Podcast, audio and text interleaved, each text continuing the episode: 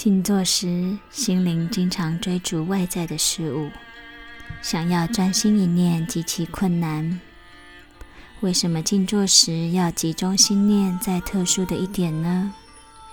因为那一点是相对世界和绝对真理的连接，是相对世界的终结与绝对真理的起始。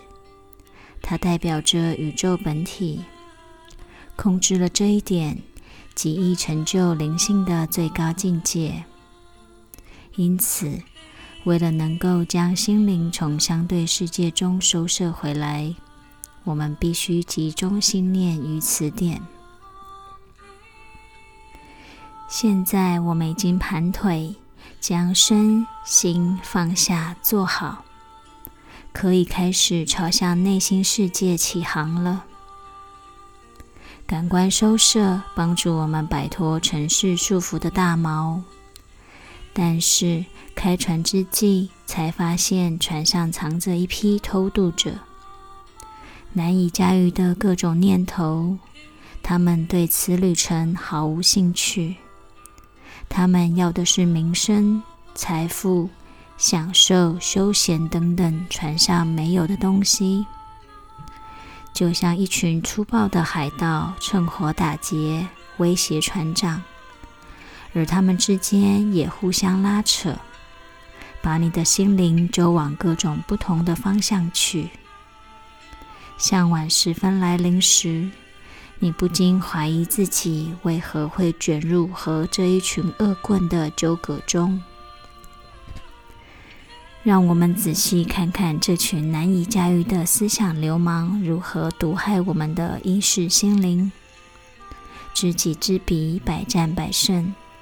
我们一定要先了解他们的特性。根据瑜伽科学，心灵有三种主要特征：一、心灵一定要有一个标的物；二、人怎么想就变成什么。三，心灵一次只能想一个东西。以下我们就上述各点深入探讨。一，心灵一定要有一个标的物。如果我们静坐可以波澜不兴，一点思想念头都不起，心灵的平静能够丝毫不受干扰。该是多么美好的事啊！但很不幸的，那是非常不容易的。请试试闭上眼睛，让你的心灵空白，什么都不要想，可以吗？仅仅是几秒的时间，避开乱七八糟的念头，你的心灵仍然隐隐约约有些印象在房间、周遭的事物。颜色等等，你还是会有你存在于某个环境下的感觉。你也还有些情绪的波动，甚至你还知觉你的呼吸。总之，你的心灵还知觉着什么。若非如此，你也大可不必再读这本书，或再努力静坐了。因为你已达到灵修者花了一辈子所想要达到的境界了。当心灵完全的平静时，灵修者即进入喜悦之境。有些行者在静坐数年后即得此境，可随意入此灵性狂喜之境。但这样的人如凤毛麟角。而且，通常这些人也是苦修实练来的。我们之后再详谈较高的境界。总之，一个人只要尚未达到这个境界时，心灵永远都有波动存在。心灵一定要有一个标的物，他一定得要有一个东西让他想。只要你的我觉还存在。我觉以外的你，一定也还存在。这就是心灵的特性，你逃无可逃。既然你无可选择，亦无法控制自己不要想什么，那么你唯一可做的就是决定自己想什么。现在，我们来检视一下通常我们会想的东西，再来看这些对我们心灵的影响。仔细观察你的心灵，有没有发现自己的里面以各种不同的形式不断的在对话？有些是有意识的，但大部分都是隐藏在意识下的潜意识。我们和他人说话，和自己说话，通常这些内在对话的内容会表达出害怕或复杂的情节。让我们的心灵无法平静。去考试时，我们自己告诉自己不可能通过的。或许你没有注意到这内在潜意识的声音，但它一样具有破坏力。好像我们身体里面有一部二十四小时运转的录音机一般，想关都关不掉，连音量都无法调整。我们也许不会时时刻刻注意到，但它就存在那里，像背景音乐般，一时影响着我们的感觉，支配着我们的一言一行，甚至偶尔还会转到我们讨厌又关不掉的电台，让我们难过极了。大部分的心智能量与我们的渴望和激励有密切的关系。所以，我们许多的念头和想象的未来有关。如果我可以得到这个工作，今天他会穿什么呢？希望明天不要下雨，否则就真扫兴。如果可以找到一个好老师，等等。当我们的想象为忧虑、恐惧所鼓动，想象便偏于悲观。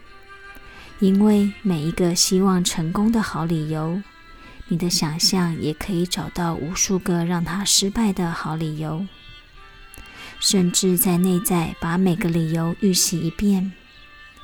如果这样做行不通的话，那一定全盘皆输。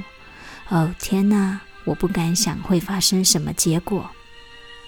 虽然我们有时认为自己对未来的预知还颇准的。但多半像科幻小说，我们花了很多的时间及精力在编排重写，而这部小说永远不会出版。和我们充满创意的想象比较，真实世界所发生的事就显得平庸无趣。在现实里，我们认为会发生的，多半不会发生。寄托于未来，通常带来失望。活在未来的人无法正视当下，因为他们的当下都是为了想象的未来在做准备。年轻的想变成熟，而年纪大的想再次变年轻，这些都是不完整的人格特质。政客可以为了选票，想的、说的和做的完全不一致。我们不也是一样吗？当我们从对我们有利的角度去思考该怎么说或怎么做时，我们的心里其实是很复杂的。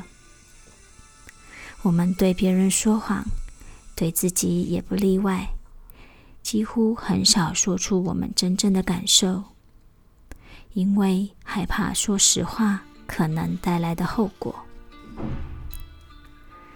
我们不是想着未来，就是念着过去。这种倾向随着年纪的增加而增加。有些回忆很甜美，有些则非常痛苦。通常是这些痛苦的记忆让我们陷入忧伤。他不该这样对我说的。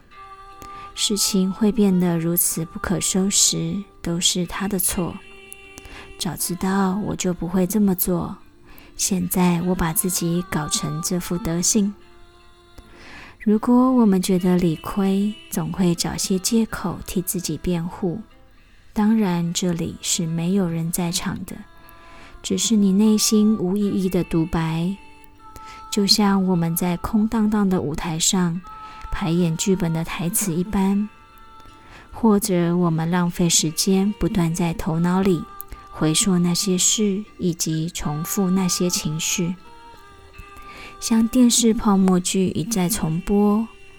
过去痛苦的事件，甚至变成很重要的印记，将我们生活里快乐的、健康的经验一概遮蔽。上述我们所讨论的是心灵的第一个特征，也就是它必须有一个目标，以及我们一定得想个什么。现在你大概已经了解到我们所想的对我们的生命造成多么大的影响，那么可以进入心灵的第二个特征了。